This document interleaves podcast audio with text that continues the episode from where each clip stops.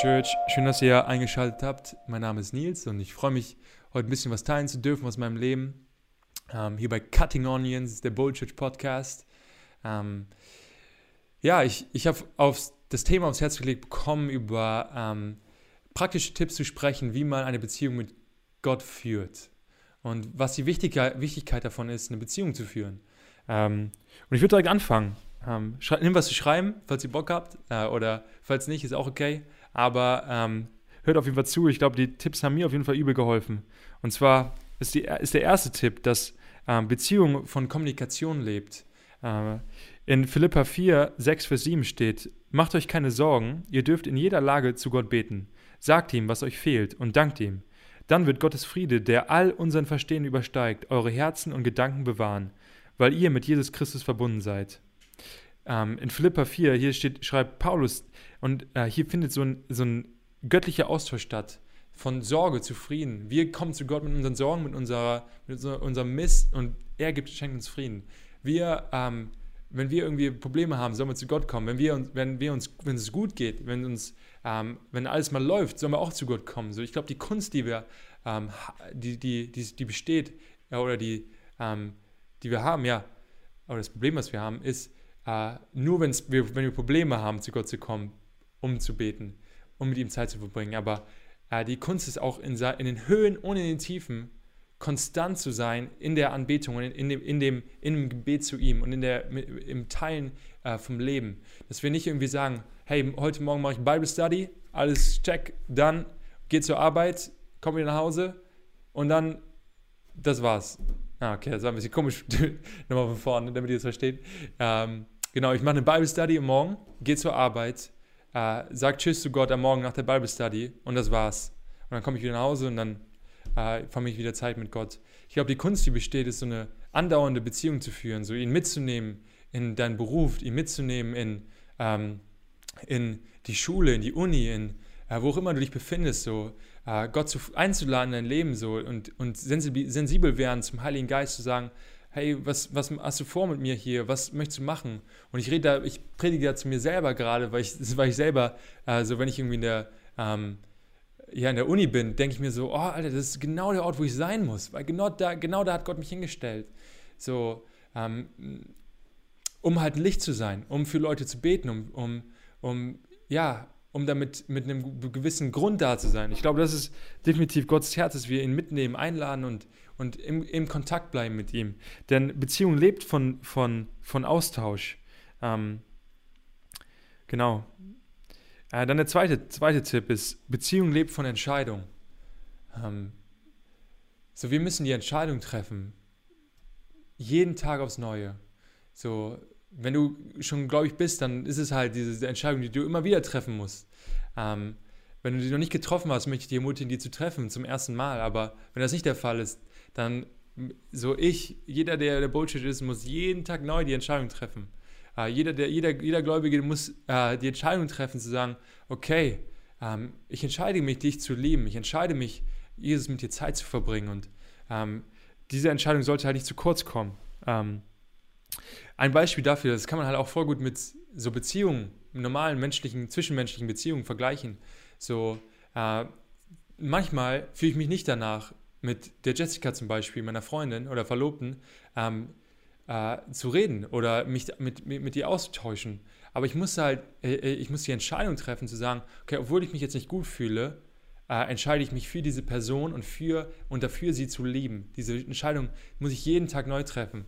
Ähm, das ist nicht nur alles Schmetterlinge und ähm, so äh, äh, Friede, Freude, Eierkuchen, so ein bisschen ähm, diese Verliebtphase und dann ist es vorbei und dann hört alles auf. Nee, ich glaube, die Entscheidung muss ich immer wieder treffen und es gilt für jeden Einzelnen von euch. So, wenn ihr Probleme mit eurem besten Freund habt und sagt, äh, so, ich habe keinen Bock irgendwie mit ihm Zeit zu verbringen, ey, dann möchte ich ermutigen, so, finde Konversation und entscheide dich für Einheit, entscheide dich für, für die Menschen in deinem Umwelt und, und hör auf in so einer Wegwürfgesellschaft zu, zu leben, die wir, so ich habe letztens noch einen Freund von mir angerufen und der hat mir gesagt, so, ey Nils, wir sind, wir sind irgendwie groß geworden in so einer äh, Wegwürfgesellschaft, wobei unsere Eltern äh, in so einer Fixgesellschaft gewesen sind noch. wo sie alles repariert haben, wo, wenn ein Loch im T-Shirt war, haben sie es repariert, aber aber unsere Beziehung, unsere, unsere Generation ist mehr so, wir gehen in Primark, holen uns ein T-Shirt und dann äh, ziehen wir es an, bis ein Loch hat und schmeißen es weg. Aber ähm, genau dasselbe darf halt nicht auch, äh, also ich meine, das, ich will mir jetzt keine Stellungnahme dazu nehmen, aber ich glaube, wir müssen auch ähm, in unseren Beziehungen, äh, müssen wir wieder zurückkommen zu, ey, wenn was nicht läuft, dann fixen wir das. Wenn was nicht gut ist, dann finden wir eine Konversation, dann entscheiden uns für die Beziehung. Genau, das dazu. Ähm, dann, dritter Punkt. Ähm, finde ihn in Gemeinschaft mit anderen Christen. Ähm, in Matthäus 18, Vers 20 steht, denn wo zwei oder drei versammelt sind auf meinem Namen, da bin ich mitten unter ihnen. Ah, viele kennen den Vers. Ah, ah, und ähm, dieser Vers sagt im Grunde genommen, dass Gott in Gemeinschaft ist von Christen. Und äh, hat mich erinnert, so als ich mich vorbereitet habe, wie wichtig es ist, in Gemeinschaft zu leben mit Christen und Gemeinschaft zu suchen mit anderen Christen.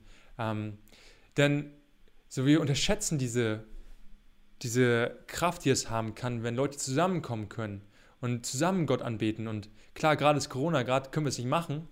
Auf jeden Fall ähm, kann ich verstehen. Aber selbst da äh, zu sagen, okay, wenn es, wenn so, ich meine, da muss ich wieder zu mir predigen. Ne? Ich will ja nicht sagen, euch verurteilen oder sowas, aber auch zu sagen, okay, ich fühle mich gerade nicht danach, aber ich brauche eine Church, ich brauche eine Community, ich brauche ein geistliches Zuhause, wo ich sein kann, wo ich umgeben bin von Leuten, die auch glauben. Und ähm, wenn du noch keins hast, dann möchte ich ermutigen, so, ey, so, get, so connecte dich mit den Leuten aus der Bowl Church. Ähm, wir sind, wir sind, wir sind offen für, für neue Leute. Aber wenn du schon connected bist in einer Church, dann möchte ich ermutigen, bleib da und ähm, ähm, auch wenn es auch mal nicht gut läuft, auch wenn es mal nicht rund läuft, auch wenn die Leute dir sowas von auf den Senkel gehen, sich dann zu entscheiden und sagen, okay, ähm, ja, ich brauche Community, ich brauche ich brauch das. Und es geht nicht um mich hier in erster Linie, sondern es geht darum, was ich bringen kann ins Team, was ich bringen kann in die Gemeinde. Und ähm, ich wünsche mir echt, dass, dass wir in unserer Generation ein neues Verständnis entwickeln, was es bedeutet, in Gemeinschaft zu leben unter Christen. Und glaube, dass da einiges passieren wird, denn ich finde es so genial, so was zu sehen, was passiert ist davor, bevor Corona ähm, und auch während Corona, wie es weiter gelebt wurde mit den Hauskreisen und sowas. Ähm, deshalb, übel geil.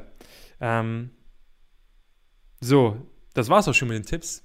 Jetzt möchte ich noch kurz darauf eingehen, was der Ingmar gesagt hatte, äh, in dem ersten Podcast, den er gemacht hat, über, ähm, äh, was war das mal, Cutting Onions, Volume 1, ganz vergessenes Thema. Naja, sieht ihr schon wieder hier ein bisschen vergessen, aber ist egal. Ähm, auf jeden Fall geht es darum, was der Ingmar sagt, ist hauptsächlich ähm, äh, so eine Aufforderung oder so eine, so eine sowas, äh, zu gucken, wie unser Herz sich verändert, wie sich die Beziehung zu Gott verändert. Und ähm, genau das, das, das fand ich geil, weil als ich dann wieder erinnert wurde, da, heute über das Thema hier zu reden, äh, genau das der Ingmar schon angeschnitten hatte. Und der Ingmar sagt da so, wie verändert sich mein Herz? So, und wenn du, wenn du dich wiederfindest und fragst, so, wie verändert sich mein Herz eigentlich so?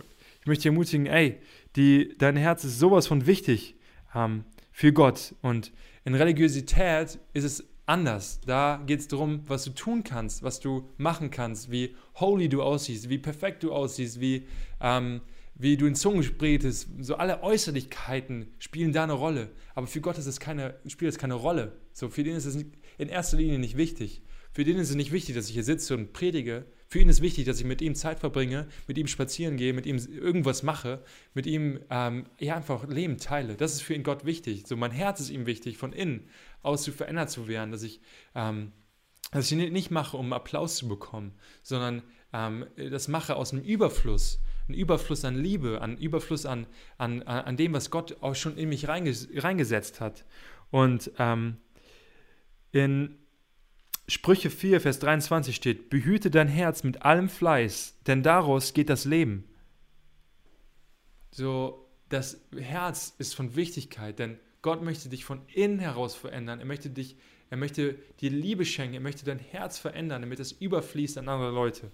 Und ähm, wenn du noch nicht dein Herz geöffnet hast für Jesus, noch gar nicht, ey, ich möchte dich ermutigen, tu es. So, tu es jeden Tag neu, am besten. Ähm, denn so darauf kommt es Gott an, dass du dein Herz ihm öffnest und sagst, komm rein, so mach, dein, mach mein Herz dein Haus. Und ähm, ja, genau. Das war es auch schon, worüber ich sprechen möchte. Ich habe mich mega gefreut, dass ihr dabei wart. Und äh, ich glaube, nächste Woche seht ihr nicht mich, aber wahrscheinlich den Ingmar. Und äh, schaltet wieder ein, genießt die Woche. Und äh, wir freuen uns, was so passiert mit der Bold Church und mit dem ganzen Prozess, was in unseren Herzen passiert, was mit unseren Identitäten passiert. Und ähm, ja, ciao. Ah, ciao. Haut rein, Leute. Ciao, ciao.